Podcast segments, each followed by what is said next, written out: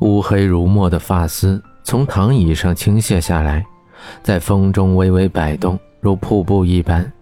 慵懒的身体团成一个团，侧躺在躺椅上。即使阳光很好，躺椅上的他却不住地发着抖。浓密的眼睫毛在脸上投下淡淡的阴影，白的接近透明的脸有些痛苦地皱着。洗得发白的牛仔裤，驼色 V 领毛衣，碎刘海微微遮挡着墨色眼睛，看起来温和的眸子，眼底却深藏着忧郁。他优雅地朝着江城走去。如果不是在报纸上看到他现在的处境，恐怕以他不愿意麻烦人的性格，他是永远不会让他知道的。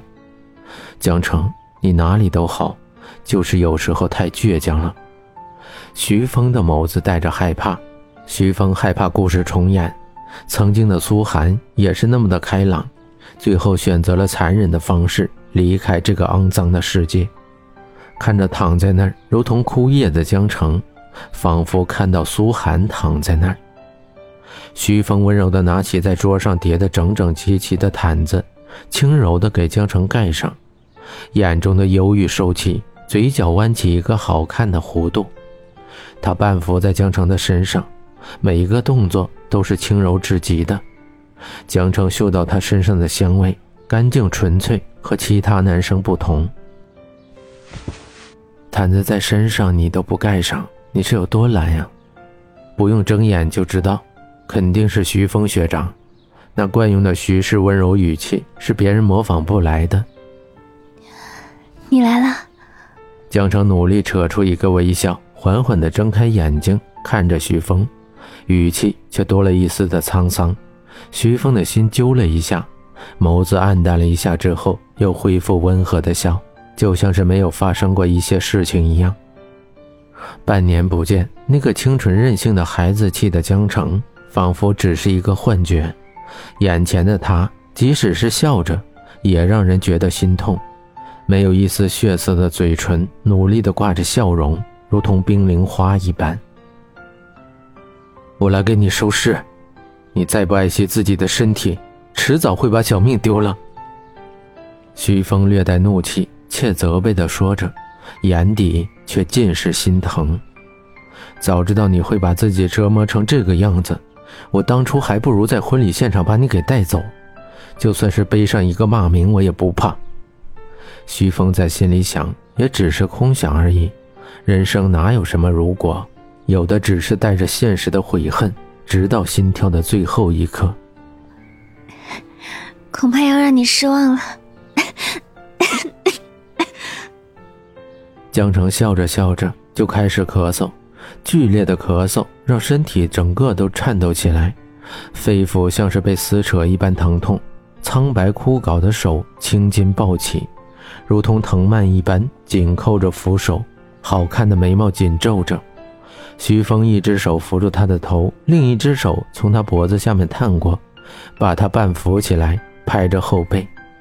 血腥的东西在喉咙里堵着，江城脸色通红。徐峰赶紧拿出一个纸巾给他，纸巾捂到嘴巴上，滚烫的东西灼热着冰凉的手心。江城不动声色地握着纸巾，像是什么也没有发生一样，淡淡的笑着，被徐峰扶着躺下。徐峰倒了一杯试了试温度的水给江城，江城迟疑地看着他：“小丫头，居然介意跟我用一个杯子？”徐峰嘴角带着笑意，轻轻地摇动着手里的杯子。怎么会？我是想说，我又不是残废，自己来就可以了。江城接过杯子，借着喝水掩饰自己不安的神色。徐峰又为他盖上了毯子，站起来，把太阳伞往一边转移了一些。阳光洒在江城身上，刺得他一时睁不开眼睛，眯着眼看着光晕中的徐峰。徐峰，我大概知道露露为什么喜欢你了。你个性内敛，她热情似火，越是得不到的，越是要去追寻。她的性格就是这样，从来不认输。而你身上有一种神秘感，即使阳光照在你身上，你也是寂寞的。他想走进你，打开你的心房，释放一个二十多岁少年应有的光彩。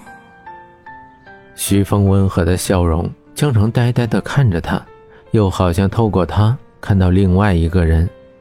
男生是不是都有相似的地方？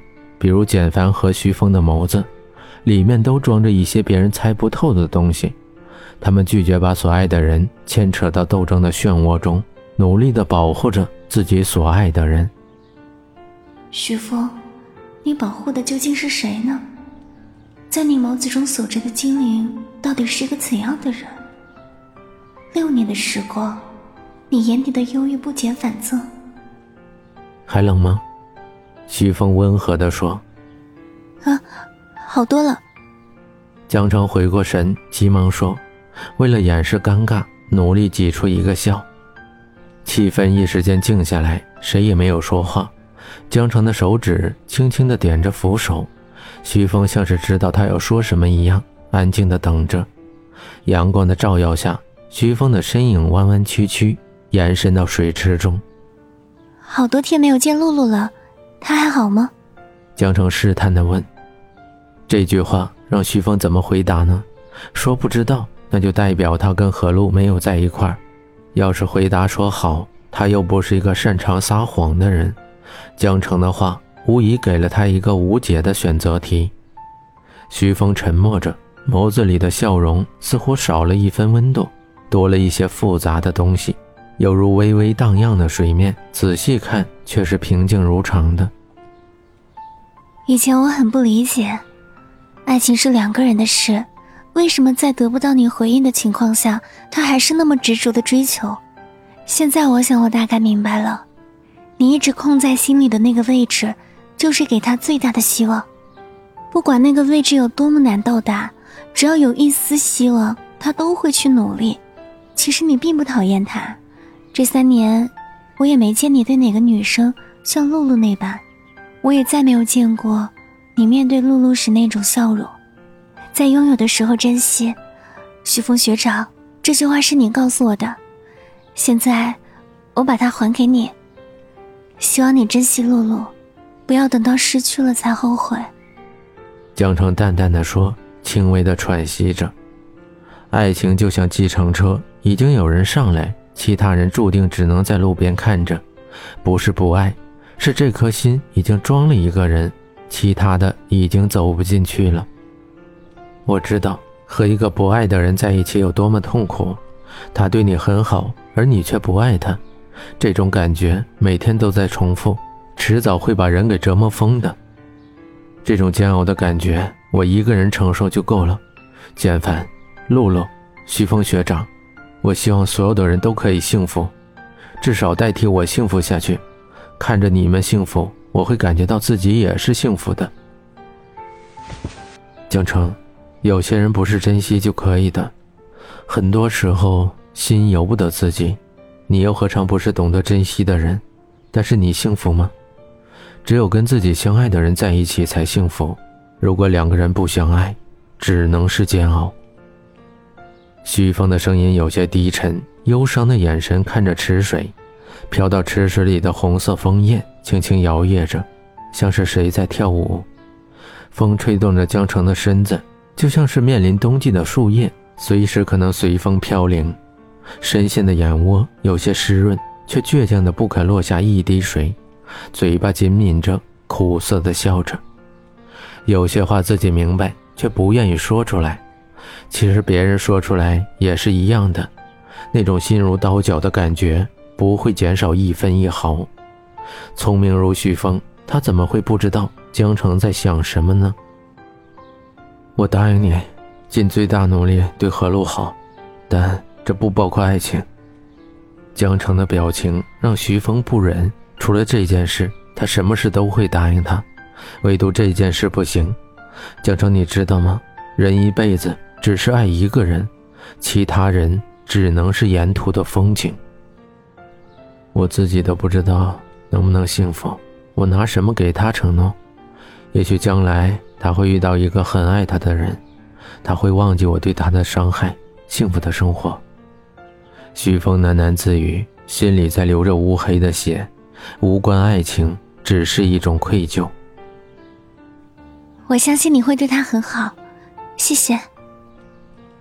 蒋成知道徐峰已经做了很大让步，自己能为何璐做的只有这么多了。